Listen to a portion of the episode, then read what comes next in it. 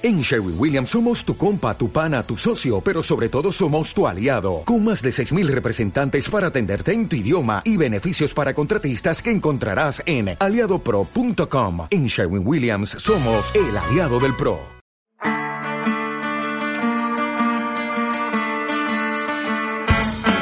Archivos feministas. Archivos feministas. Hilando memorias y conversaciones entre amigas.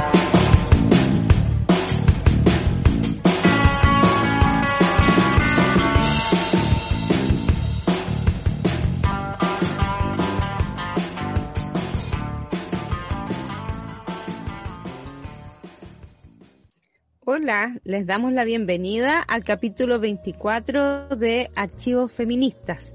Estamos en el último capítulo de nuestra primera temporada, así que tenemos hoy día muchas sorpresas y estamos muy, contentas también del el camino que hemos recorrido.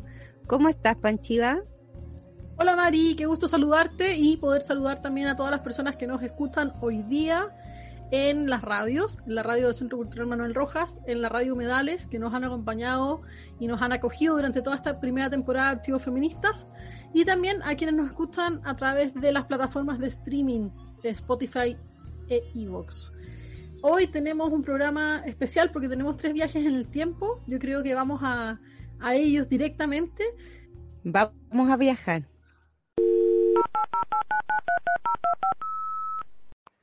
Hola Mari Panchiva, soy Isabel Díaz Medina. Gracias por la invitación a viajar en el tiempo.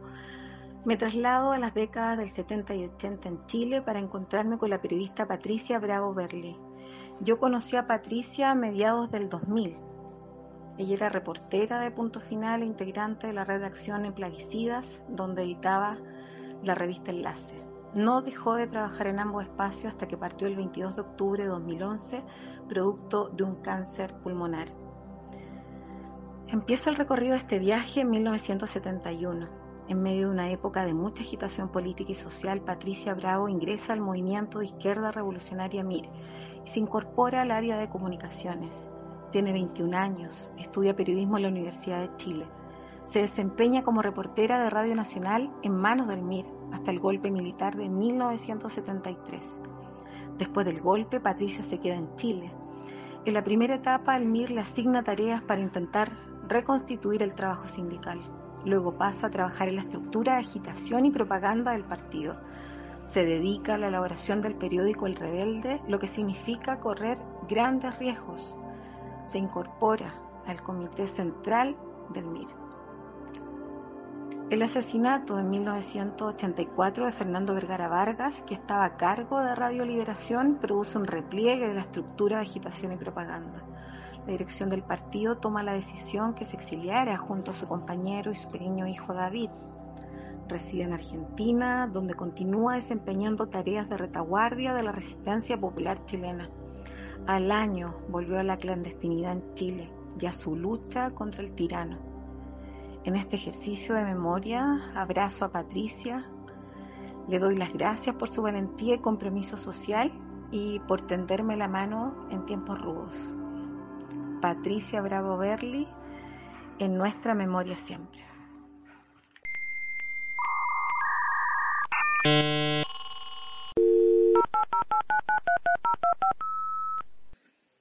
Hola, eh, soy Catalina Flores, Cata Flowers, aporteña en Valparaíso hace cuatro años, socióloga de formación, pera por ocasión, y hoy quiero tomar la cápsula del tiempo y viajar a principios del siglo XIX para compartir con la feminista europea de origen francés, español y peruano, Flora Tristán.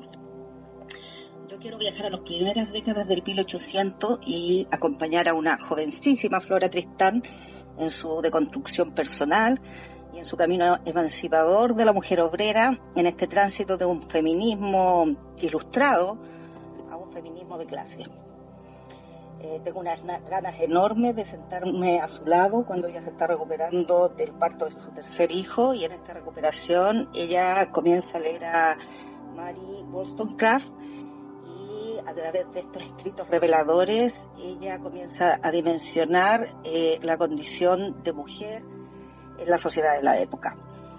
Eh, este texto para Flora eh, fue fundamental para lo que sería su activismo feminista y de clase en los años posteriores y que fueron también fundantes en el principio de las ideas socialistas.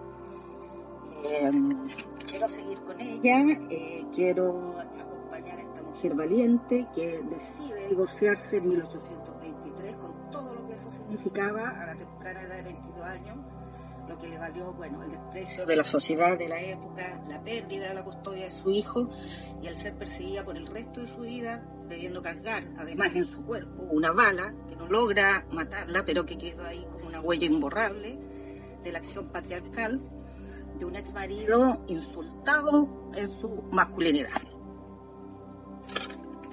Eh, quiero atravesar el océano con ella para llegar al Perú del 1825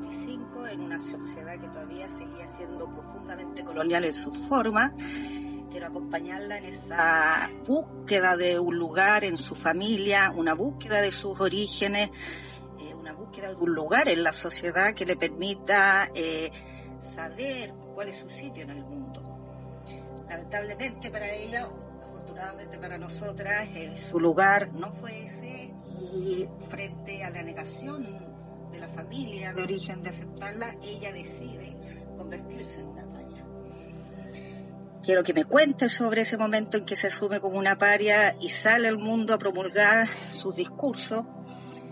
Eh, quiero ir con ella en sus giras por Francia, por Inglaterra, visitando fábricas, puertos y sindicatos, promulgando la emancipación de la mujer obrera para la emancipación de la clase. Me gustaría acuerparla frente a su decisión política eh, de asumirse paria y su posterior escribir el libro Peregrinaciones de una paria, decirle que hoy, dos siglos después, haremos muchas otras como ella, eh, predicando la emancipación de clase, de género, de sexo por todo el mundo contarle también, me gustaría contarle que solo unas décadas después vinieron las Belenes, las Teresas, las Micaelas y tantas otras a irrumpir en los espacios de explotación obrera, a dialogar con las mujeres y decirles que no somos inferiores y que el lugar en que nos pone la sociedad no tiene por qué ser nuestro destino. Quiero estar ahí mirando las caras de ese público absorto de esas mujeres, escuchando a esta otra gran mujer a todas que todas teníamos un rol en la emancipación. Eh, quiero también, me gustaría mucho, eh, quizás secuestrarla, meterla ahí de incógnito en la cápsula del tiempo y traerla al hoy. Quiero invitarla al hoy.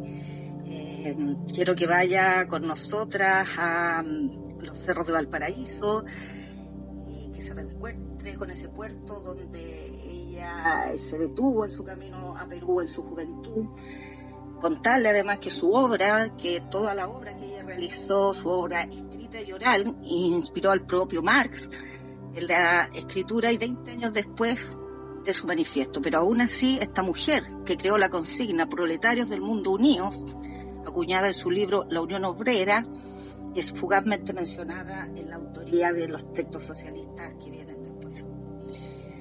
Eh, quiero que la conozcan todas, quiero que las compañeras, las vecinas, las amigas la conozcan, la escuchen, quiero que nos hable con esa claridad que a veces parecía un mandato, que nos digan, como le hablaba a las obreras en la época, la cito, que las mujeres cuya vida ha sido atormentada por grandes infortunios hagan hablar sus dolores, que pongan las desgracias sufridas como consecuencia de la oposición que les ha deparado las leyes y los prejuicios que la encadenan, pero que hablen, ¿quién mejor que ellas estaría a la altura de relevar las iniquidades ocultas en la sobra al desprecio del público? Que todo individuo, en fin, que ha visto y ha sufrido y que ha tenido que luchar contra las personas y las cosas, se imponga el deber de contar con toda la verdad los acontecimientos en los cuales ha sido actor y testigo y nombre a aquellos a quienes se debe censurar o elogiar. Pues lo repito, la reforma solo puede operarse y solo habrá probidad y franqueza en las relaciones sociales como consecuencia de semejantes revelaciones. Eh, quiero estar ahí escuchándola repetir estas palabras eh, y quiero decirle con mucha emoción que las huellas de una paria, como ella se autodenominó políticamente, trazan caminos infinitos Y esos caminos, querida Flora, los recorremos hoy muchas contigo en la memoria. Gracias compañera por esta causa.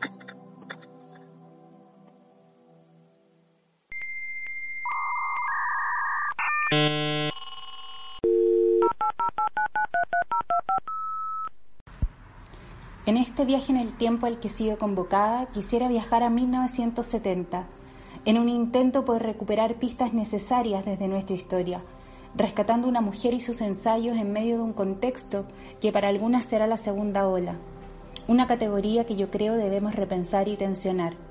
Viajo a encontrarme y a encontrarnos con Carla Lonzi, feminista italiana de la diferencia, nacida en 1931, cofundadora de la Revuelta Feminil o Revuelta Femenina, uno de los primeros grupos radicales y autónomos italianos, quienes además levantaron una editorial y revista con el mismo nombre. Lonzi fue además de activista un artista, crítica de arte y ensayista, que en el intento de recuperar nuestras genealogías tiene mucho que decirnos hoy, dado que nos invita a reconocer nuestras propias complicidades con la estructura triunfante de la masculinidad, en todos los anclajes que ésta sostiene desde lo íntimo a lo público, ella dice en Escupamos sobre Hegel y otros escritos, estos escritos son para mí un primer paso hacia esa experiencia, una premisa y una profecía. No endiosa la propia propuesta ni el propio camino. Para mí volver y encontrarme con ella y con las mujeres de la revuelta es volver a la historia, es recuperar la estrategia de la denuncia y renuncia a esta civilización de la que podemos salirnos, es replantearnos la necesidad y potencialidad de pensar, sentir juntas, como práctica política inacabada, es proponernos el ejercicio de la autoconciencia entre nosotras como una fisura, como una fuera que haga posible imaginarnos en el mundo desde y para nosotras. Recuperarla implica remirar las especializaciones disciplinares en que nos hemos estancado y abrir el campo a preguntarnos dónde y cómo circulan nuestras experiencias y nuestros saberes.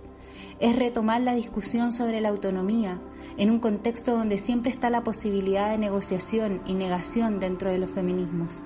Viajar a su tiempo es recordar que la categoría de diferencia puede ser recuperada y actualizada como un espacio político desde la que podamos encontrarnos expresadas. Es revisar lo cotidiano, la amistad política entre nosotras, nuestras relaciones y sobre todo nuestra relación con nosotras mismas y esas ideas que creemos y sostenemos como revolucionarias es volver a habitar la duda y la pregunta en su potencia transformadora y civilizatoria para habitar y construir otro universo posible. Es volver a sentarnos juntas, a sociabilizar nuestra vida, a conversarnos y descubrir aquello que la feminidad ha diseñado para nosotras y que hemos dado a veces por pasado. Han pasado 50 años de la publicación de Escupamos sobre Hegel y otros ensayos, libro que rescato en este viaje y que les invito a releer, porque aun cuando hemos avanzado, tenemos mucha teoría, menjunje, historia, política, sociología, filosofía, epistemología y metodologías patriarcales, heroicas y oficiales, acumuladas que podemos escupir, aquella clásica y aquella que se ha revestido de nuevos ropajes revolucionarios que nos siguen limitando al estanco de diversas opresiones más o menos sutiles. Necesitamos seguir pensando lo femenino, la familia, las instituciones patriarcales, la guerra, para subvertirla y desmentir ese supuesto instalado del espíritu de la historia, con mayúscula, que conocemos. Estar atentas, impugnar y desmantelar los textos y propuestas revolucionarias que consideran las nuestras luchas secundarias que pueden esperar y que son de segundo, tercero, décimo orden, para desplazarnos a un plano donde sí existimos no desde el lugar de oprimidas, tampoco del lugar de dominadoras, sino que romper lo que Lonzi llamaba la mediación patriarcal, que sostiene las lógicas jerárquicas en que hemos sido socializadas y en que hemos entendido el mundo. Desarmar la racionalidad del poder como dominio, repensar las esclavitudes de este tiempo, nuestro tiempo, desde una insolencia y una irreverencia que requiere pensar en los sujetos del feminismo, encontrar un lugar donde podemos mirar y vivir el mundo que deseamos ver y vivir, desde el cuestionamiento, pero también desde una complicidad que nos permita refugiarnos y encontrarnos, sin culpas, sin el feministómetro constante, sin aquello, sino que también desde una honestidad afectiva, aprendiendo de lo que otras también pensaron y tensionaron ya antes de nosotras, y así no sentir que comenzamos siempre desde el vacío histórico. La propia teoría feminista es un campo abierto que debemos seguir discutiendo, desanudando y construyendo. No han de ser el nuevo canon incondicional, sino la duda. Siempre es necesaria la memoria como gesto político para revisar nuestras ilusiones actuales. Siempre es necesario recordar que el deseo de expresarnos ha sido para nosotras sinónimo de liberación.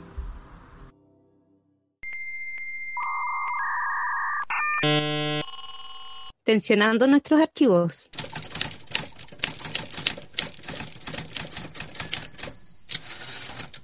Hoy vamos a hablar de epistemología rumiante, un texto escrito por Lucrecia Mason que está editado por Fea Editorial el año 2017 en Valencia en un formato mini libro slat fanzine, realmente muy muy bonito, pero que también se puede encontrar en algunas versiones eh, de Pensaré Cartonera en ISU. Vamos a dejar el link para que lo puedan visitar.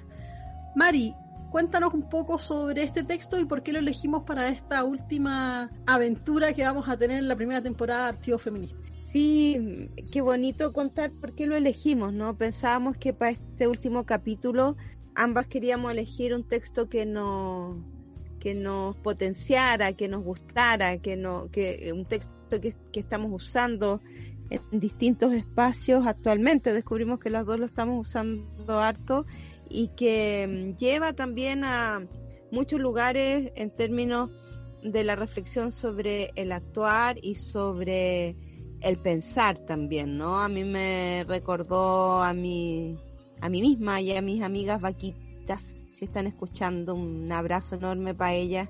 Yo soy una vaquita también y y ahí eh, sintonizo mucho con lo que dice Lucrecia Mason cuando dice que el andar de las vacas es un andar lento y andan juntas, ¿no? Y esos son dos lugares que va desarrollando en el texto esta posibilidad, por un lado, de, de actuar y de pensar lento, eh, rumiando, eh, masticando, echándose, acostándose, durmiendo, pero a la vez em, transformando y transformando en colectivo. Desde una acción que, que ahí ella dice ahí que esta acción de rumiar le rinde más tributo al proceso que al producto final, ¿no? Y eso me parece tremendamente potente cuando nos pensamos en colectivo y cuando pensamos también, que lo hemos hablado en muchos capítulos o aparecido de distintas maneras, en lo difícil que es eh, construirse colectivamente, pensar los feminismos desde, desde ese lugar. Y creo que esta es una invitación a esa reflexión y da una serie de elementos que, que me resultan súper potentes para, para imaginar eso. Lucrecia Mason dice que cuando ella era chica y estaba en el campo tenía que cuidar las vacas. Y al cuidarlas tenía que pasar con ellas mucho tiempo y las vacas se volvieron sus amigas. Pero también dice que descubrió pronto que vaca era una palabra que la asustaba porque la ponía en evidencia con una forma, un cuerpo o un estar en el mundo que resultaba expuesto y que estaba marcado también por la violencia y la gordofobia. Entonces es interesante porque dice, bueno, esta palabra que estaba tan llena de afectos y de amor para mí era también una palabra que me daba miedo, una palabra que me asustaba, una palabra que me podía desarmar. Y eso me parece súper interesante poder pensarlo también en los modos en los que articulamos espacios de encuentro con otros o pensamos nuestras propias identidades o nuestras propias formas de estar en el mundo, ¿no? Cuáles son las palabras que nos asustan, cuáles son las palabras que nos hacen y por qué esas palabras que nos hacen nos hacen y nos construyen y desde dónde también nos están construyendo. El texto es interesante porque usa a las vacas como una figuración para pensar en torno a lo político, para pensar en torno al racismo. Bueno, hace una lectura interesante de Fanon y la animalidad, habla sobre la amistad y habla sobre enfrentar los peligros juntos cuenta que las vacas cuando hay granizos, cuando hay piedras, así les dicen en Argentina, se agrupan y meten las cabezas eh, dentro de este mar de vacas, de este colectivo informe de vacas, y así se salvan de, de morir golpeadas por, por los granizos. Juntas pueden resistir, separadas se enfrentan irremediablemente a la muerte y al sufrimiento por una tormenta. Entonces eso está, está bien interesante para pensar en las formas en que nos encontramos como feministas o como activistas con otros, o personas que comparten mundos con otros. Sí, ahí hay una, una lugar interesante desde donde mirar eh, los feminismos, ¿no? En, una parte también Lucrecia Mason se pregunta cuál y esos cuerpos eh, no han sido los cuerpos gordos, por lo menos en términos de discurso y en términos de, de acción feminista tampoco, ¿no? Y, y creo que ahí hay, hay una apuesta política que es súper interesante en relación a esta epistemología rumiante, que también se relaciona con generar, compensarse y generar lugares que no son los, los más habituales, ¿no? que no son los que más conocemos, que no son los lugares hegemónicos. Es decir, pensarse en estos relatos que vienen desde los márgenes, desde las fronteras, desde los cuerpos gordos, desde las vacas, desde, desde otros cuerpos. Eso eh, me parece súper interesante y también como una manera de imaginar el mundo, ¿no? También ahí en una parte dice que, que es lo que imagina desde el feminismo gordo y, dice una frase tan simple pero a la vez tan conmovedora y potente como, como pensar en un mundo en que nadie le tema los espejos. Y eso es súper potente porque es algo que, que, todavía pesa y con lo que todavía tenemos que, que pelear y que revisar cotidianamente. Mari, tú eres la encargada de leer esta semana. ¿Quieres? Sí, encantada. Además, ves que lo leo, me emociono. Así que lo leeré con emoción. Y eh, también recordando que eh, vamos a poner el, link, como decía Panchiva al principio, pero también que este y otros textos maravillosos en esta misma línea los pueden encontrar en Fea Feminista, que es Gabriela Contreras, así que un besito para ella, y que está en redes sociales, lo pueden buscar en Facebook y en Instagram.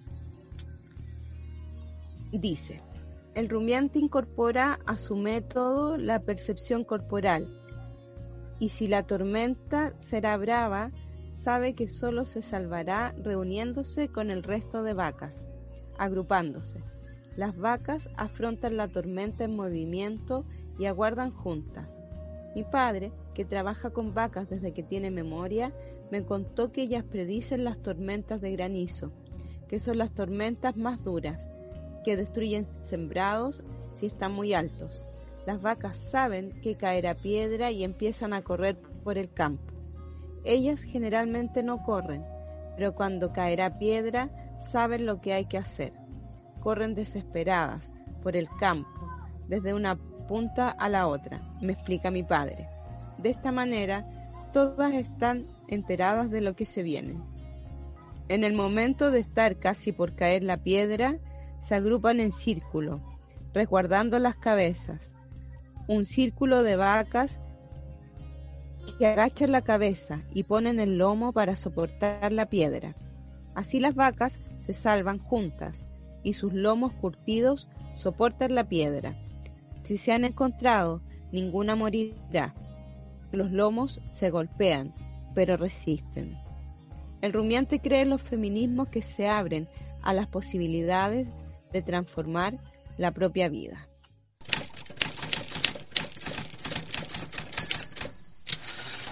Estamos en Actuales Feministas, nuestra sección especial de conversación con distintas activistas, teóricas y pensadoras feministas. Hoy tenemos una invitada especial, es, ustedes ya saben, nuestra última invitada de la temporada Archivos Feministas. Vamos a conversar con la filósofa feminista Alejandra Castillo, que está aquí en nuestro estudio virtual y nos acompaña hoy. Hola Alejandra, ¿cómo estás? Bienvenida. Hola Panchiva, hola Mari. No, gracias por la invitación a estar en, esta, en esta conversación de verano. Hola, Estamos súper felices de poder conversar contigo. Agradecemos mucho que hayas dicho que sí a la invitación. Así que vamos a partir con esta conversación pidiéndote que te presentes. bueno, soy profesora de filosofía, feminista, hago clases en el departamento de filosofía de la, de la OMS, el expedagógico. Esa es una presentación bastante general, pero está bien, creo yo. Sí, gracias Alejandra. Em, hay otra pregunta que siempre hacemos a nuestras invitadas y que es sobre los feminismos. Y, en tu caso, ¿cómo te acercaste a los feminismos por primera vez? Eh, y también cómo esos primeros acercamientos repercuten hasta hoy, ¿no? En cosas que a veces continúan, otras que van variando con el tiempo, que se tensionan, pero poder conocer un poquitito de ese, de ese recorrido en tu caso. Sí, bueno, hace ya bastante tiempo. Yo ya tengo tengo cierta edad, entonces esto fue mucho tiempo atrás y, y fue un momento donde yo no sabía o alguna, de alguna manera estaba en, en, la indecisión de, trabajar en historia o filosofía. Aparte de mi trabajo está muy vinculado a la, a la historia, ¿no? al trabajo historiográfico. Y en ese momento, ¿no? cuando estoy trabajando en, principalmente en la Biblioteca Nacional, estoy trabajando sobre historia, historia en Chile, ¿no? me doy cuenta de, de, esa, de esa particularidad de la narrativa historiográfica que es absolutamente androcéntrica, ¿no? principalmente de la narración de la nueva historia, no, ni siquiera hablar de, de la historia de historiografía de derecha, ¿no? de, la, de la nueva historia, de la historia que se, se, se decía de progresista, de, izquierda, ¿no? La nueva historia tiene un, sesgo absolutamente androcéntrico, ¿no? En la manera en la cual se narraba el, discurso y los modos en los cuales se pensaba la emancipación. Esa, esa es la, de alguna manera la, la primera primera necesidad de trabajar desde una perspectiva que tensionara ese orden, ¿no? Un orden masculino que se reproducía en, todas, las, en todas las áreas y en, en, ese caso particular en la historiografía y allí eh, leo, ¿no? En, mucho tiempo, en ese tiempo, ¿no? mucho tiempo atrás, la, el texto eh, Nudo Feminista, ¿no? Ser política en Chile de Julieta Kirkwood, que de alguna manera lo que hace es descentrar ¿no? y, tensionar esa narración de, izquierda para la emancipación. ¿no? Ese es lo que a mí me, interesaba eh, cuestionar ¿no? o preguntar cómo transformar ese, esa narración masculina del orden de, la emancipación. Y ese texto me, parece que es, fundamental, ¿no? Y de allí eh, esa, esa pregunta, luego la desarrollo, la voy trabajando en el campo de, la filosofía, ¿no? que finalmente es hacia donde eh, luego me, me, dirijo ¿no? hacia el campo de, la filosofía, donde sigo ¿no? en, esa, en esa en ese cuestionamiento donde es exactamente lo mismo, ¿no? Es un orden androcéntrico que reproduce una, un orden donde el cuerpo que constituye la, narración es un cuerpo que se dice desde el universal, pero sin embargo a la vez cuando se particulariza, se particulariza en términos heteronormados, ¿no? estableciendo funciones y roles específicos para, para las mujeres, que es exactamente igual para el campo de, la historiografía como para el campo de, la filosofía.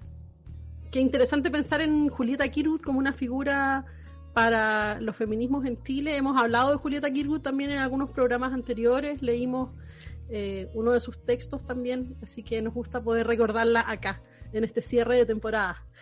Eh, te queríamos preguntar también por lo que estás trabajando hoy día, porque eres una persona que publica mucho, como una escritora súper, súper prolífica, y eh, queríamos saber en qué estás pensando, en qué estás trabajando hoy día.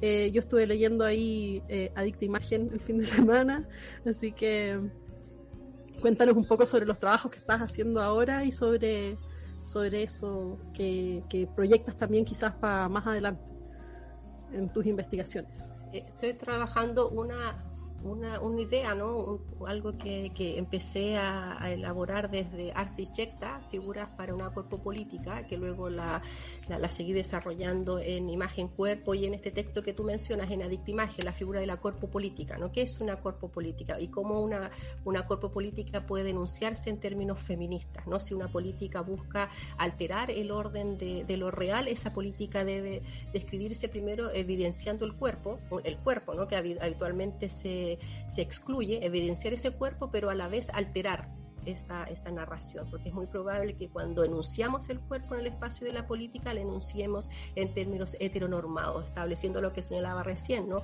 Eh, roles, funciones, tiempos dedicados para uno y otro sexo, ¿no? Entonces no es simplemente enunciar el cuerpo en la política, sino que enunciarlo en, vistas de su alteración, ¿no? En esa dirección va este en lo que estoy trabajando ahora, ¿no? La figura de la, de la política en términos de la visibilidad puesto que también hay un tema bien, bien complicado el de la visibilidad, ¿no? Desde, la historiografía, desde la filosofía, esta es aquello de dar visibilidad, ¿no? O dar voz a los sin voz, ¿no? Que es una frase muy típica de la historiografía social. Y sin embargo, cuando les damos voz o cuando les damos visibilidad, sin embargo, se las damos en el, en el marco ya establecido, en un marco que de alguna manera ya predefine, ¿no? el modo en el cual aparecemos, ¿no? Y ese es uno de las de los de, la, de, lo que estoy trabajando, ¿no? Cómo alterar ese, eh, en el modo en el que aparecemos y alterar aquello es también cuestionar los archivos, ¿no? Que es algo que también está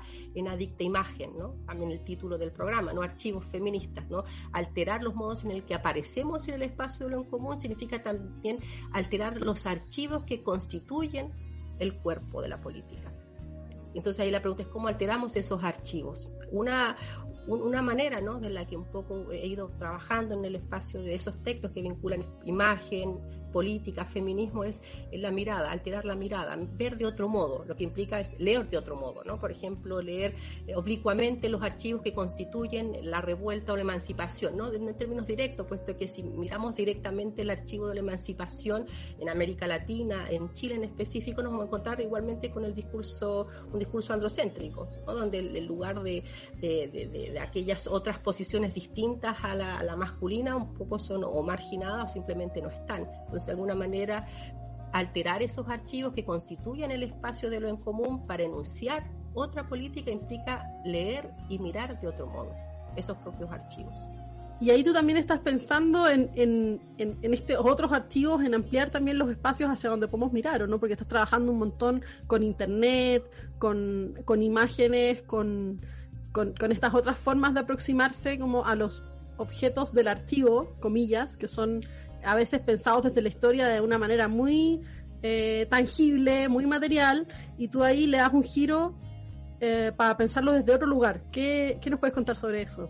Em, sí, también está aquello, ¿no? Aquello que señala es que pensar hoy la política o esta cuerpo política implica asumir esta transformación teletecnológica, una transformación que tiene que ver con los medios, con las imágenes, es decir, la vida de alguna manera descrita en estos otros archivos, archivos intangibles, eh, archivos que se describen desde el espacio de las imágenes, que son imágenes posreferenciales en el sentido de que son imágenes que son editadas, por ejemplo, ¿no? son eh, que, cuya referencia ya no es, no es absolutamente clara, no está aquello de este, podemos tocar ¿no? lo que es antes de la imagen, ¿no? sino la imagen se va a constituir ya en el propio espacio de la imagen, las, las tecnologías visuales de alguna manera van constituyendo otro modo de narrar el cuerpo y también de describir la vida, ¿no? En ese sentido, una de las tesis del texto Adicta Imagen va en esa dirección. Hay una transformación teletecnológica eh, durante el siglo XX, mediados del siglo XX, que va a vincular de un modo distinto imagen, tecnologías y cuerpo. ¿no? El cuerpo se va a narrar de otra, de otra manera. Pensemos, por ejemplo, las tecnologías vinculadas a la, a la reproducción asistida, que empiezan ya a tener lugar a mediados del siglo XX, que ya para los años 80 es una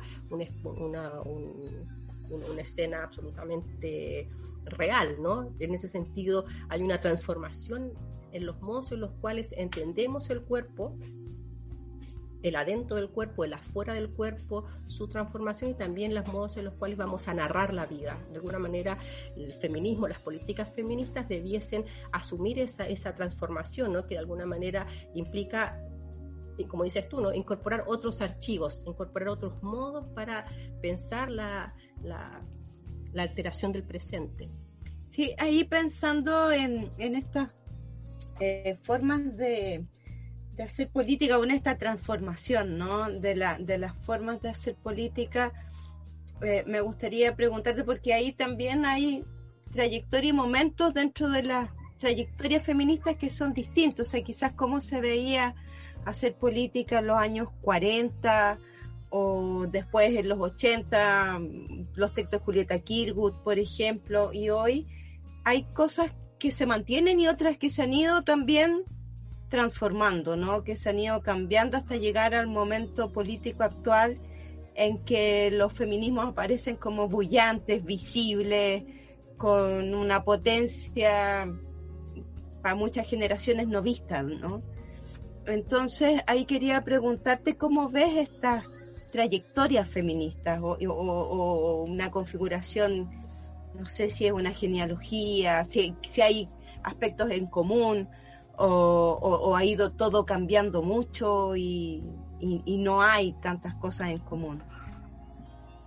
Sí, ahí yo cambiaría la perspectiva, ¿no? Más que pensar de atrás hacia adelante, ¿no? Como el trazo más bien tradicional y gráfico pensaría desde una política del presente, ¿no? Nuestro presente releyendo de otro modo aquellos archivos, ¿no? Buscando de alguna manera conexiones con aquellos otros presentes que también son presentes marginados para la historia tradicional, historia oficial, ¿no? Por ejemplo, aquellos otros feminismos de los años 30, los años 20, los años 40, incluso el siglo XIX, son narraciones también marginales al orden dominante, aun cuando hubiesen sido feminismos, puede haber sido feminismo hegemónico en su minuto, por ejemplo, el feminismo liberal, final del siglo XIX, comienzo del siglo XX, eh, aún que son trazas eh, que se vinculan al orden dominante, de igual modo son marginales. ¿Cómo nos hacemos cargo de esos otros feminismos, ¿no? de los feminismos de, del, siglo XX, final del siglo XIX?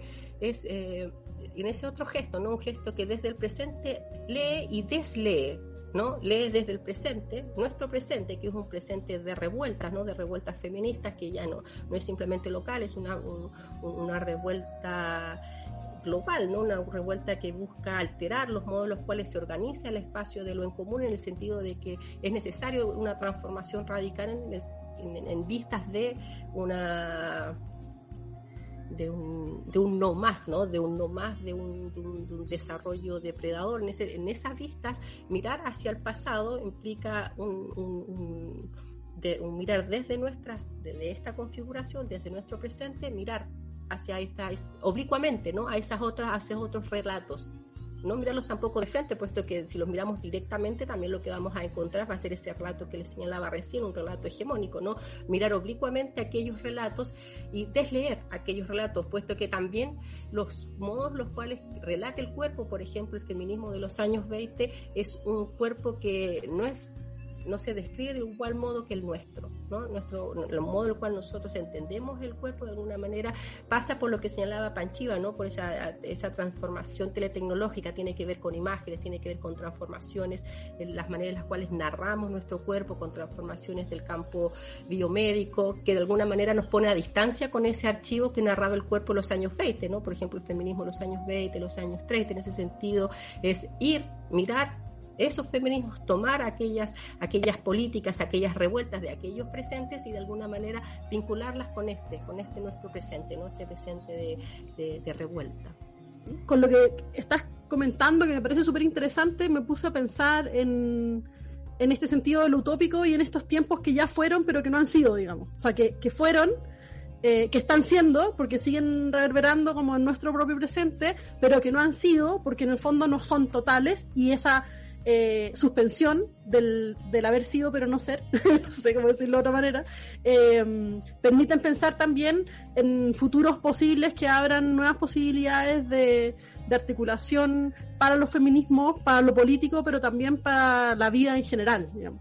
Entonces ahí quería preguntarte por este cruce que tú hacías hace un rato entre eh, feminismo y vida, quizás pensando en que justamente una de las críticas que se le hacen a los feminismos es como esta, este horizonte de que tiene que ver con la extinción un poco, ¿no? Como, como el aborto, reclamos que tienen que ver con cerrar formas de la vida, pero justamente entendemos que hay en, en los feminismos un potencial utópico y un potencial de transformador que eh, apuntan hacia transformar la vida y hacia pensarla como, como, como, como una potencia o como una posibilidad de futuro, futuro acelerado, futuro, o sea, podemos pensarlo de muchas maneras, pero ¿cómo, cómo podemos pensar eso?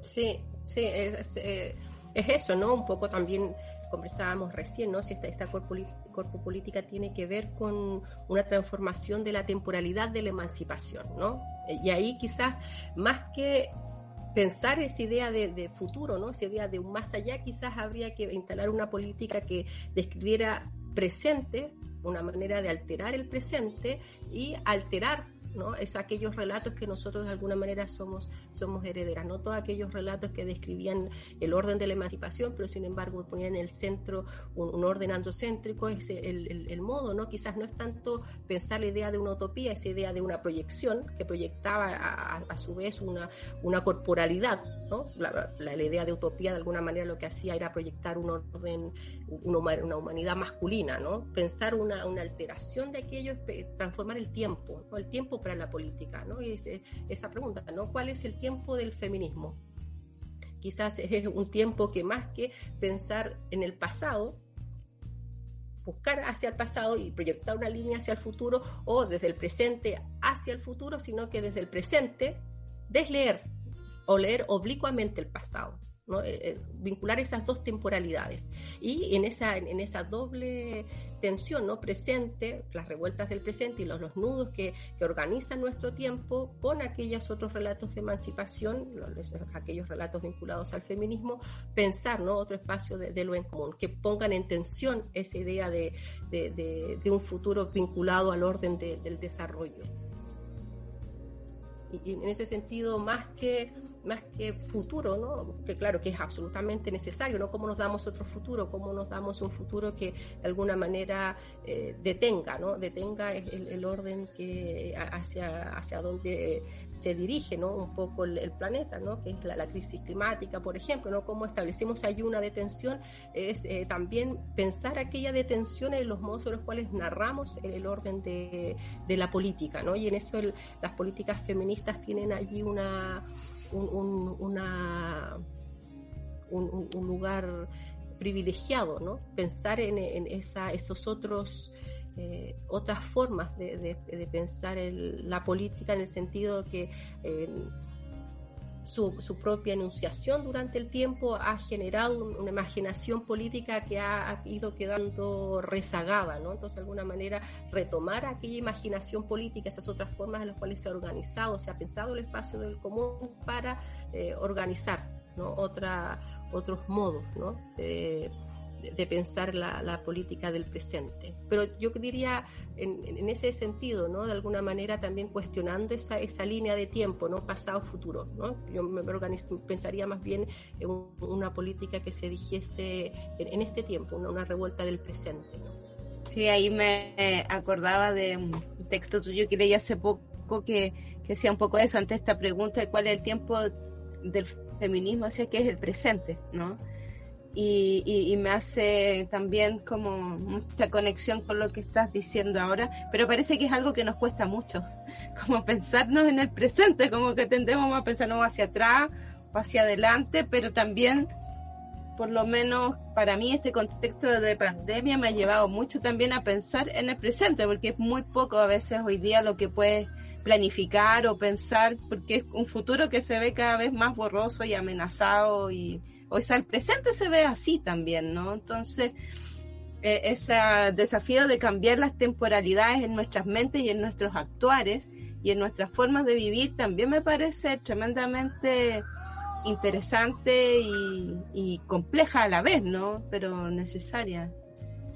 Em, ahí teníamos una pregunta que, que quizás es bien desde el presente, ¿no? Pero también preguntarte por Palinodia, por la editorial Palinodia y en qué están y cuáles son los, los proyectos que tienen. Pero también si nos puedes contar un poquito la historia de este, porque también es un, es un proyecto también político, ¿no?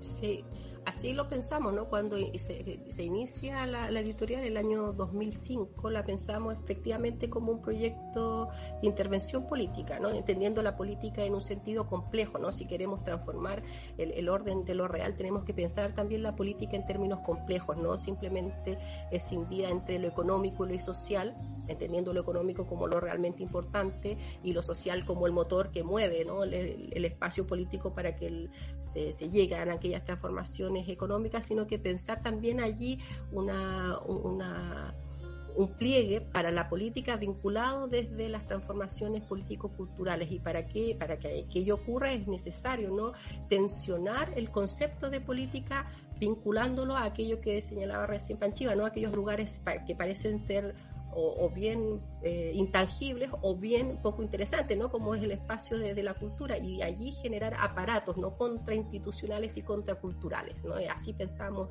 la editorial como un aparato contra... Eh, como contrainstitucional, un aparato que, que, no es universitario, la editorial no es una, una editorial que se rige bajo los designios de, de, la universidad, ¿no? está muy lejana a, ese espacio ¿no? de la acreditación, al espacio de, del productivismo universitario, sus temas son también otros, ¿no? Son, temas que de alguna manera buscan tensionar el espacio de, de la política desde esta, desde esta perspectiva, ¿no? Es necesario una, escrituras que tensionen el espacio de la política, que generen otras narrativas, que presenten otras figuras para pensar el espacio de la política y a su vez pensar otros cuerpos para narrar la política. Y para eso se necesita, se necesita escritura, ¿no? Se necesitan eh, imágenes que narren de otro modo allí pensamos la, la, editorial en ese tiempo, ¿no? La necesidad de pensar una editorial que que no, no era en ese tiempo, no, no era LOM, por ejemplo, que podríamos haberla pensado como, como un lugar, y de hecho lo es, como una, una, una editorial de izquierda, y tampoco era cuarto propio, ¿no? que también era más se vinculaba a, a literatura, ¿no? Esos eran un poco los modelos que, con los cuales no, que, teníamos ahí a mano, ¿no?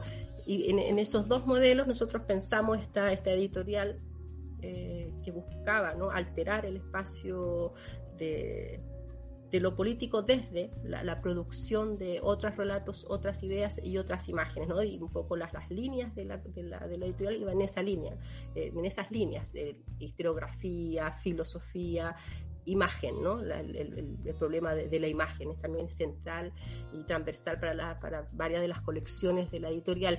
Y una de, las una de las colecciones que para mí era absolutamente necesaria era la colección Archivos Feministas, ¿no? Es una, una colección que entendía el feminismo como una, como una política de intervención desde y en el espacio de, los archivos. Archivos, como lo señalaba recién, ¿no? archivos del presente, ¿no? que leen y desleen el, pasado, el pasado o los feminismos que, se, posicionaron en el siglo XIX, el siglo XX, para, para instalar aquí ¿no? Un, pleito, ¿no?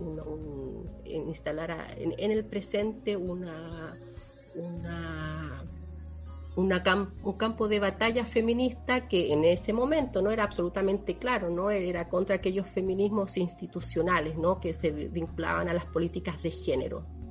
Pensemos en, en aquel momento de, de, los primeros años de los años 90 cuando se institucionaliza el feminismo bajo la figura del género y que de alguna manera se vuelve hegemónico ¿no? en las instituciones y también en las universidades la colección de archivos feminista se planteaba polémicamente con esa con, esas políticas de género ¿no? con esa política de género que instalaba hegemónicamente una política vinculada al feminismo fuertemente descrita desde el orden de las mujeres y por lo tanto también una narración eh, bastante conservadora, ¿no? Y, en ese sentido la colección de archivos feminista eh, se planteaba en, esa, en esa polémica, ¿no? Buscando alterar esa, ese modo en el cual se entendía la, bastante cómodamente ¿no? las políticas de, comillas, de mujeres. Alejandra, oye, ¿y qué viene ahora en Palinodia? Porque sabemos que vienen sorpresas especiales de Palinodia para, para este 2021. Estuvimos viendo ahí por redes algunas cosas. Cuéntanos, por favor, sobre eso y sobre también cómo seleccionan y cómo trabajan con, cómo van articulando la colección, por lo menos la colección de archivos feministas, eh, y cómo, cómo pueden gestionar esa, bueno, eso, cómo hacen la curatoría de los textos, cómo van eligiendo, cómo, cómo van construyendo, pensando su, su red de lectura en esa colección la primera pregunta sobre qué viene, yo creo que lo más, como lo, que, lo que más se esperaba, ¿no? Que es una madre queer para la nación de la Alicia Fiolmata, que era un texto que, que, se espera, ¿no? Que se esperaba hace mucho rato acá en Chile, ¿no? Un texto sobre Gabriela Mistral, sobre esa Gabriela Mistral que que de alguna manera no, era el, relato oficial de Gabriela Mistral en, el currículum universitario y menos en el currículum escolar, ¿no? De alguna manera una, una, Gabriela Mistral disidente, ¿no? Y, un texto que, finalmente va a ser publicado este primer semestre, ¿no? Cómo organizamos las, eh, las publicaciones, cómo se se, se plantean, ¿no? Muchas de las eh, publicaciones tienen que ver con políticas de amistad, ¿no? De, acercamiento, no simplemente una, editorial que piense que ahora es necesario publicar esto porque está de moda y se va a vender, sino que son políticas de, cercanía, de amistad, de, trabajo en conjunto. Yo creo que eso es uno de los unos elementos claves de, la editorial, ¿no? Y su mantención, ¿no? Ya lleva bastante tiempo, desde 2005 hasta ahora, y es eso, es un trabajo en conjunto también de muchos contagios, que también ha ido potenciando otras pequeñas editoriales que han ido surgiendo y que creo que es absolutamente necesario, ¿no? Si pensamos en la revuelta, en una revuelta política, es necesario también una, una revuelta del orden de las ideas, ¿no? Y de, las escrituras, y eso implica otros aparatos, ¿no? Por ejemplo, Palinode y un conjunto de otras editoriales que han empezado a a, aparecer ¿no? después del, 2000, 2010, 2015 y eso es de alguna manera un lugar esencial para pensar la revuelta, ¿no? Pensarnos eh, implica también narrarnos de otro modo y la, editorial, bueno, Palinodia va en esa dirección y que tiene que ver con, con eso, con una política de, la amistad, ¿no? Una política de, muchas, de muchas complicidades a la hora de publicar.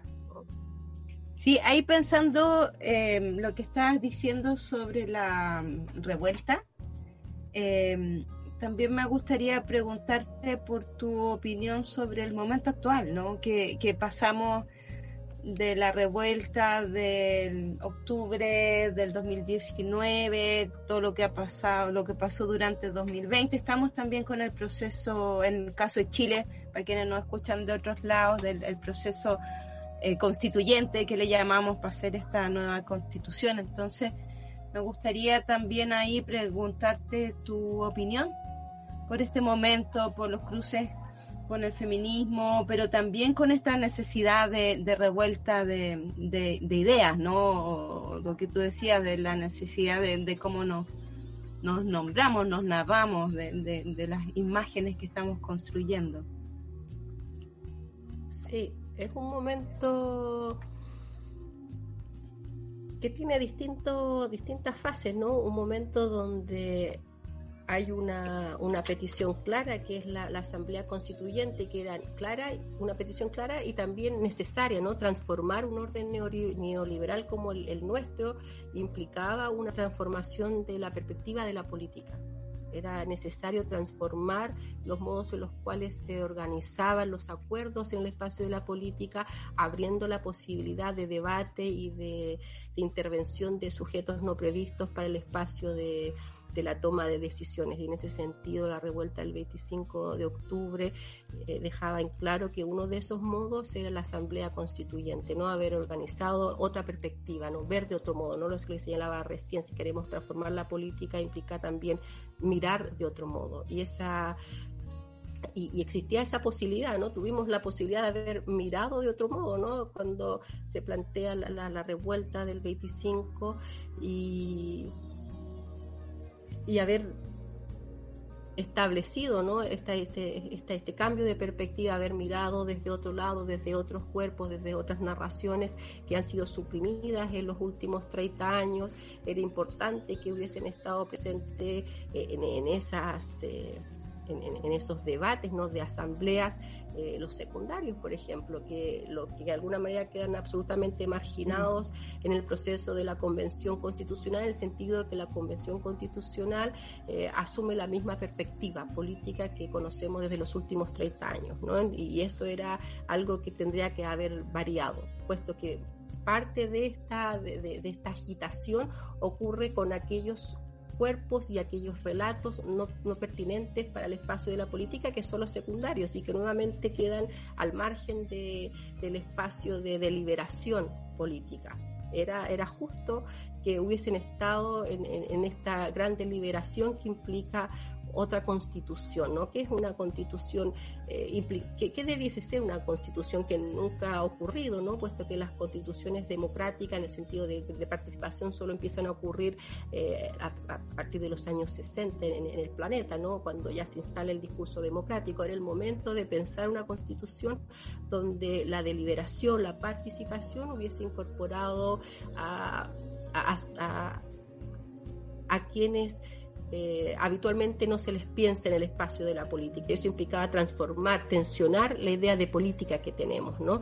Y, eso no ocurrió, ¿no? No ocurre puesto que se instala la figura de la convención constitucional, la figura que, que finalmente se, se, asume, ¿no? ¿Cuál es el problema de la Convención Constitucional? Es esa perspectiva, no es una, la misma perspectiva elitista, puesto que no descentra el orden elitista, ¿no? De, la política, que es uno de los grandes eh, problemas de la política chilena, ¿no? El liberalismo junto a un modo de entender el espacio de lo en común vinculado a un fuerte corporativismo, una política empresarial, más una, una ordenación elitista. Esa, ese marco se mantiene en la Convención Constitucional, independiente de quienes participen, ¿no? Y ese es un marco que, que, que habrá que trabajar. Eh, muy, muy atentamente, ¿no? no olvidar ese marco, porque ese marco está presente ¿no? para quienes participen más eh, de manera más directa ¿no? en el espacio de la Convención Constitucional, eh, no olvidar aquel marco, ¿no? un marco que, que, se describe desde una democracia corporativa, donde hay supresión de derechos, ah, quizás habría que tener también muy, mucha atención poner atención a esa figura que se está, se está tomando de manera un poco rápida de una, una constitución flexible, ¿no? Por ejemplo, pensar una constitución que puede durar 20 años y la cambiamos, puesto que cambiaron las cosas, podemos cambiar la constitución, pero si se piensa una constitución así, una constitución eh, flexible, comillas, así se le, se le ha ido nombrando, eh, es una constitución que no se, que de alguna manera no va a organizarse desde el orden del garantismo, ¿no? no puesto que los derechos no son flexibles, son derechos, ¿no? Son derechos que no, no van a cambiar de aquí a 20 años o a 30 años. Podemos cambiar las prácticas, podemos cambiar los modos en los cuales nos organizamos, pero la, la garantía de los derechos, eso no es flexible. ¿no? Eso es algo que de alguna manera debe ser sancionado y desde un inicio, ¿no? En el espacio de, de, la Constitución, ¿no? Entonces hay varios elementos a los cuales hay que poner mucha atención y, de alguna manera participar desde distintas perspectivas distintos lugares, ¿no? Las que, las feministas, ¿no? Las que van a participar activamente en la Convención Constitucional a pesar de este marco, ¿no? No, no olvidar el marco. Eh, también de las que van a participar generando ideas y debates, tensionando el espacio de, lo político, cómo se vaya organizando la, discusión, no, implica un trabajo arduo, ¿no? Se nos viene un trabajo arduo y nada de fácil, creo yo. Alejandra, voy a aprovechar esa última frase para hacer una pregunta final. Esta es nuestra pregunta final. También es un clásico de archivos feministas y tiene que ver con el futuro, pero en tu caso puede ser llevada al presente, a este presente tensionado del tiempo que cambia y que se piensa a sí mismo desde lo político. Así que yo voy a decir futuro, slash presente, tú puedes ahí adaptarlo. es una pregunta que tiene que ver con cómo te imaginas tú o, o qué te gustaría que pasara esta es una pregunta que hacemos porque cuando partimos grabando el programa estábamos en, el horizonte más oscuro de la pandemia que no es que estemos en un horizonte tan distinto ahora, pero sí era, era invierno además, entonces de verdad era de noche, como todas, muchas horas de noche. Y era muy difícil mantenerse eh, en la casa un poco tranqui, entonces esta posibilidad de mirar hacia algún lugar y de pensar en correr nuestra posición actual hacia otros lugares nos parecía necesaria y nos parecía necesaria también de poder pensar, poder pensarla con las personas con las que estábamos conversando en el programa. Entonces, esta pregunta tiene que ver con eh, ¿qué te imaginas tú o qué te gustaría a ti que pasara en el mundo? Este es como un momento para el deseo y, la ficción, pero también para pensar en la potencia de, ciertas enunciaciones y de ciertas articulaciones que son eh, removedoras también. ¿Y qué te imaginas tú haciendo también? Puede ser esa pregunta, ¿no? O sea, como eh, es una pregunta abierta por este futuro slash presente tensionado, leído desde, desde el hoy, pero que apunta hacia la transformación de ese mismo lugar en el que se está enunciando. Difícil la pregunta. Estaba en un momento bastante oscuro por, por la pregunta. ¿Cómo, cómo de, no lo sé, ¿no? Cómo debiese ser el mundo, ¿no? Creo que, que una de las cosas, ¿no? De las cuales, la verdad que en las que yo sí estoy absolutamente preocupada, en las cuales intervengo, en las que, eh, las que escribo, en las que me involucro, es eh, transformar el espacio de lo en común desde, o de alguna manera, ¿no? Eh, desplazar ese, ese orden eh, de exclusión, de violencias y de sectarismo que de alguna manera describe, ¿no? que ha descrito el espacio de, la, de la, política, el espacio de, lo en común. ¿no? Eh, si me preguntan cómo me gustaría ¿no? que fuese, ¿no? que, fuésemos capaces de, transformar ese orden de violencia cotidiano. ¿Cómo lo transformamos? Eso implica no solamente mi deseo, sino que el deseo de, de muchas, ¿no? de, millones eh, trabajando en esa eh, en esa dirección, ¿no? Cómo alteramos ese orden de, violencias cotidianas, ¿no? Y que tienen distintos signos, y eso implica una intervención en, la multiplicidad de campos, ¿no? Por ejemplo, desde la filosofía, la historia, desde el arte, desde el espacio de, la organización de de, los, de los barrios, implica un trabajo absolutamente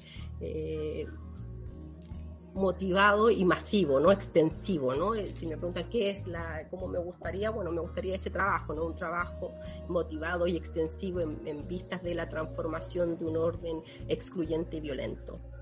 Hermoso. Muchas gracias Alejandra por esa posibilidad de pensar estas cosas, porque ha estado súper interesante nuestra conversación eh, te agradecemos mucho que hayas venido, que estés conversando con nosotros, que nos hayas visitado en este, esta aventura radial que estamos articulando y te mandamos un abrazo desde aquí.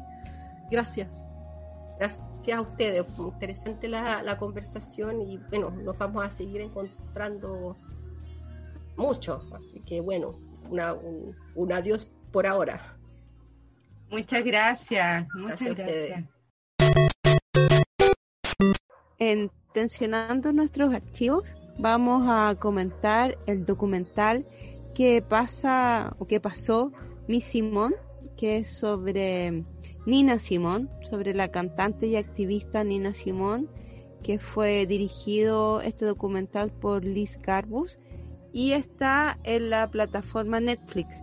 Ahí se, se puede ver y es un recorrido por parte importante de la vida de Nina Simón, pero un recorrido que recoge tanto su vida artística, su vida también, su, cotidianidad y su lado activista, em, en una mezcla que en su propia vida ambas dimensiones se, se cruzan en algún momento y se, y se mezclan fuertemente em, a partir de una genialidad em, que creo que a todas las que nos gusta Nina Simón lo, la sentimos, ves que la, que la escuchamos.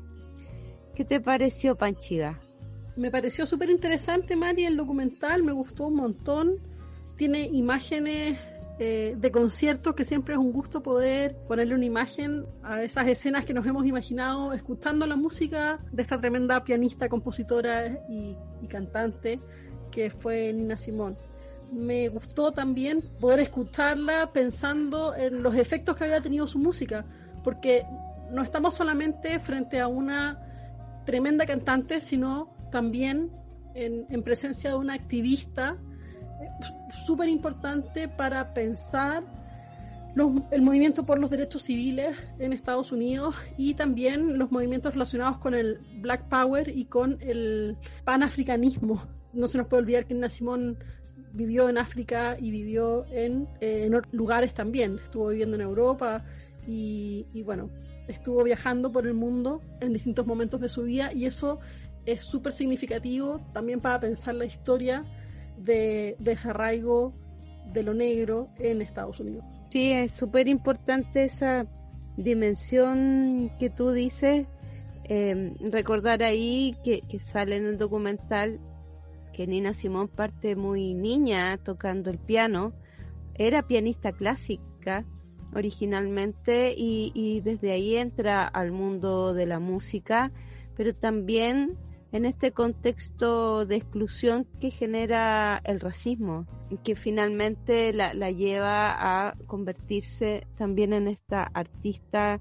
O sea, ella misma dice que no se había imaginado cantando, ¿no? Lo que se imaginaba era siendo concertista de piano, pero luego ya tocando en bares empieza a cantar y, va eh, tomando también esta, esta dimensión de, de músico, de cantante y, compositora, ¿no? Y como bien tú dices, en los años 60 en Estados Unidos, eh, toma, abraza y abraza con intensidad la mm, lucha por los derechos, por los derechos civiles dentro de un lugar muy activo que, que de alguna manera transforma también su propio arte, ¿no?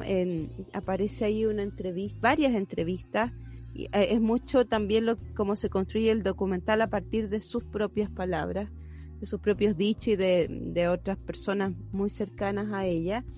Y eh, en una de esas entrevistas ella se pregunta eh, cómo puede ser, cómo se puede ser artista y no reflejar la época en que uno vive, ¿no? Y, y eso como una pregunta que la interpela a ella misma, pero también que me parece que interpela al mundo del arte y del activismo en general y en cualquier época, no, no solo en la época de Nina Simón. Eso también tiene profundos costos para ella en, lo artístico, en su vida personal y, va marcando sus rumbos, ¿no? Y sus propias intensidad y, este ponerse en, en un ubicarse desde una esquina, desde un lugar, desde una vereda eh, definida, tomar la calle, cantó en la marcha Selma, por ejemplo, fue protagonista junto con muchos otros activistas, artistas e intelectuales de, de ese periodo. Eso me, pareció muy interesante en el, en el documental y también cómo piensa en la música desde la necesidad de, de, desbordar curiosidad, dice ella, ¿no? Como de que a partir de su música busca eso, y ya cuando se da este cruce con el activismo, ¿no? De desbordar la curiosidad, de buscar los propios orígenes de, buscar la negritud, de buscar, eh, de preguntarse, ¿no? Eh, ¿Quién es? ¿Quién eres? ¿De dónde vienes? ¿Cuáles son, cuáles son tus raíces? Y decía también, eh, yo me propongo despertar esa pregunta, ¿no? Esa pregunta por la identidad y por el origen que a mí me pareció muy, muy potente. Y esa pregunta, Mari, por, por la identidad del origen también se transforma en una reafirmación de ciertas maneras de estar en el mundo o de ciertas formas de autopercepción que se construyen colectivamente. Estoy pensando en esa canción que se llama To Be Young, Gifted and Black, que fue la que cantó en Selma y que cantó también en un montón de otros lugares y que significaba la posibilidad de reconocerse como personas negras en un horizonte completamente distinto al que habían sido puestos los negros y las negras en los horizontes, o sea, en el mundo estadounidense a lo largo de la historia. Entonces es súper interesante ver los, modos en los que Nina Simón va cambiando desde estos, eh, desde su forma de acercarse a la música relacionada con, con el mundo de la música clásica para transformarse en una cantante de bares y después transformarse en una cantante que es capaz de interpelar su propia realidad y su propia forma de estar en el mundo a través de sus composiciones. Eso me parece súper potente. Y me parece súper potente pensando eh, en que no fue una música clásica, digamos, no fue una pianista clásica, la primera pianista clásica negra reconocida, que era su, su objetivo inicial, justamente por los modos en los que operaba el racismo en la época. No se nos puede olvidar que, bueno, tal como sale en el documental, Nina Simone intentó seguir una carrera en la música clásica, pero no fue admitida en la universidad por ser una mujer negra. Y eso hoy día lo podemos pensar en un montón de horizontes ligados a las artes. O sea, no hay bailarinas negras de ballet, por ejemplo, ¿no? O es muy difícil. Eh, o sea, sí hay bailarinas negras en, la danza contemporánea, un poco menos en los horizontes de la, de la danza moderna, pero en el mundo clásico no. Prácticamente es imposible. En el mundo del patinaje artístico tenemos lo mismo, ¿no? O sea, el patinaje sobre hielo y el patinaje artístico en, en tierra, digamos patinaje artístico a secas. Eh, las formas en que se construyen los cuerpos hegemónicos ligados a, las bellezas de ciertas disciplinas eh, siguen siendo tremendamente excluyentes después de todos estos años. Entonces es interesante pensar en algunas de las eh, composiciones de Nina Simón en ese sentido, ¿no? Y en la vigencia de esos textos que se sostienen en, en sus canciones. Sí, las propias letras, ¿no? De sus canciones que van apareciendo en el documental y, y cómo en el caso de ella es cuando abraza el activismo de, manera pública, ella ya era una persona famosa y bastante conocida, exitosa, digamos, pero eso también tiene un costo tremendo en ese éxito, en que ya hay momentos en que sus discos no los pasaban en las radios, las disqueras tampoco eh, siguen trabajando con ella, luego tiene ires y venires desde el mundo, en el mundo de la música, eh, su propio, que en el fondo un autoexilio cuando se va de Estados Unidos, eh, vive un tiempo en Liberia, después en Europa, como decías tú, Panchiva, pero también en un mundo todavía es costoso ser activista, pero probablemente el mundo en el que vivió Nina Simón esta etapa era mucho más difícil y mucho más difícil poder em, vivirlo de una manera plena y, parece que, o a mi entender, parte de su insatisfacción con la vida y de su rabia también tenía relación con eso.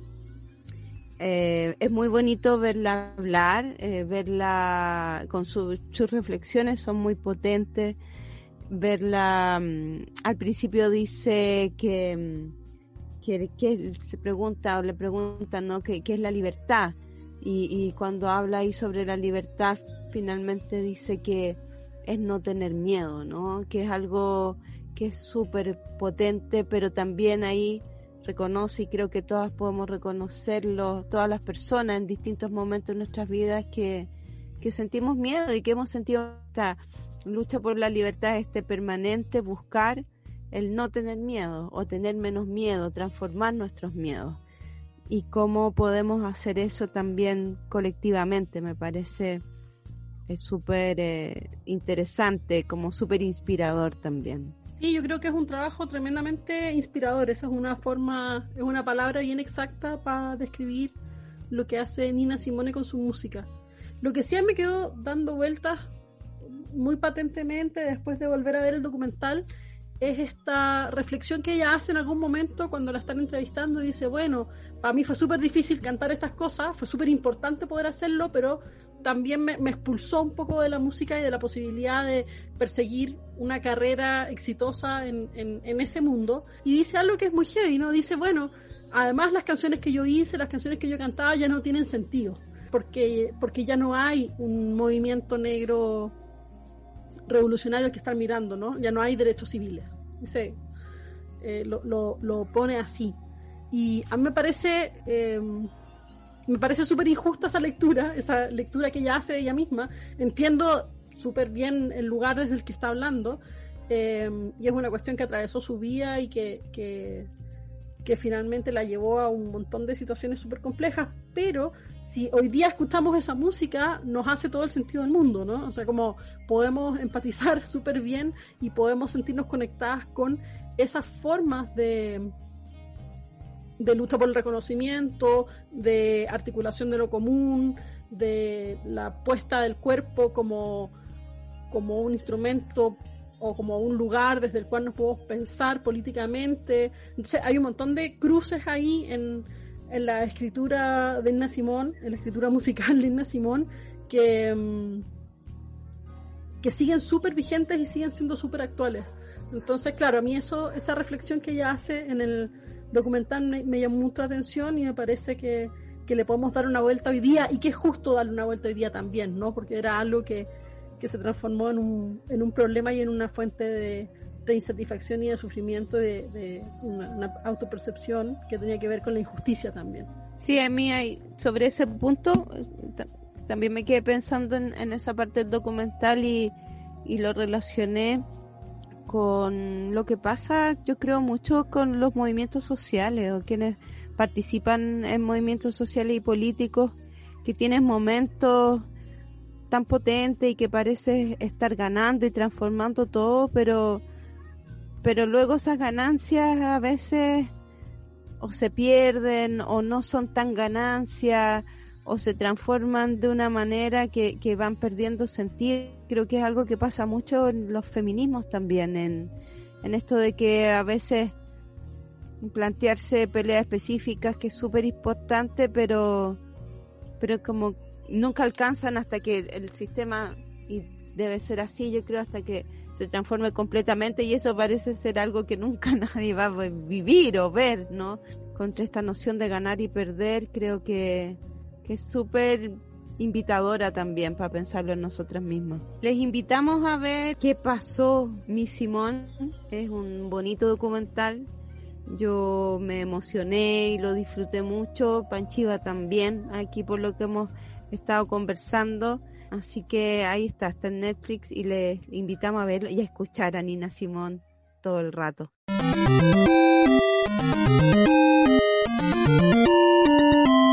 Llegamos al final de este episodio 24 de Archivos Feministas, pero no solo llegamos al final de este capítulo, sino además de la temporada de nuestro programa.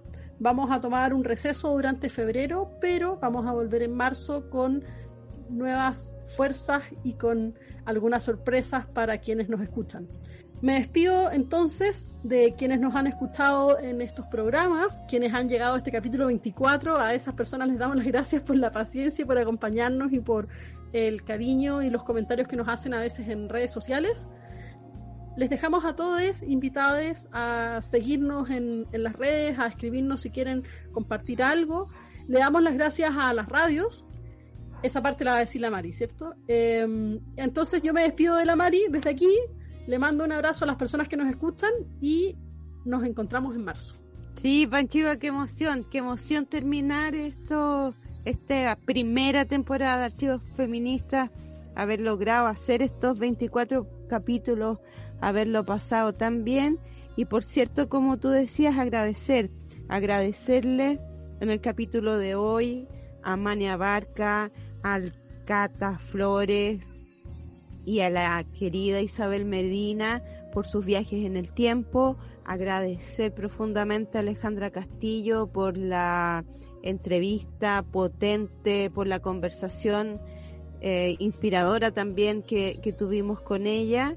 Y como decías, Panchiva, agradecerle a las radios, a la radio del Centro Cultural Manuel Roja, que fue nuestra casa matriz, que nos inspiró también para hacer este programa y podcast y por supuesto que a las compañeras y aliadas de Radio Humedales que nos retransmiten los días miércoles, a las 6 de la tarde y por la radio del Centro Cultural Manuel Rojas los días sábados a las 21 horas.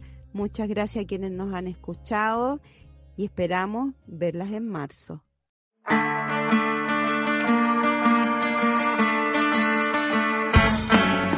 Archivos feministas. Archivos feministas. Hilando memorias y conversaciones entre amigas.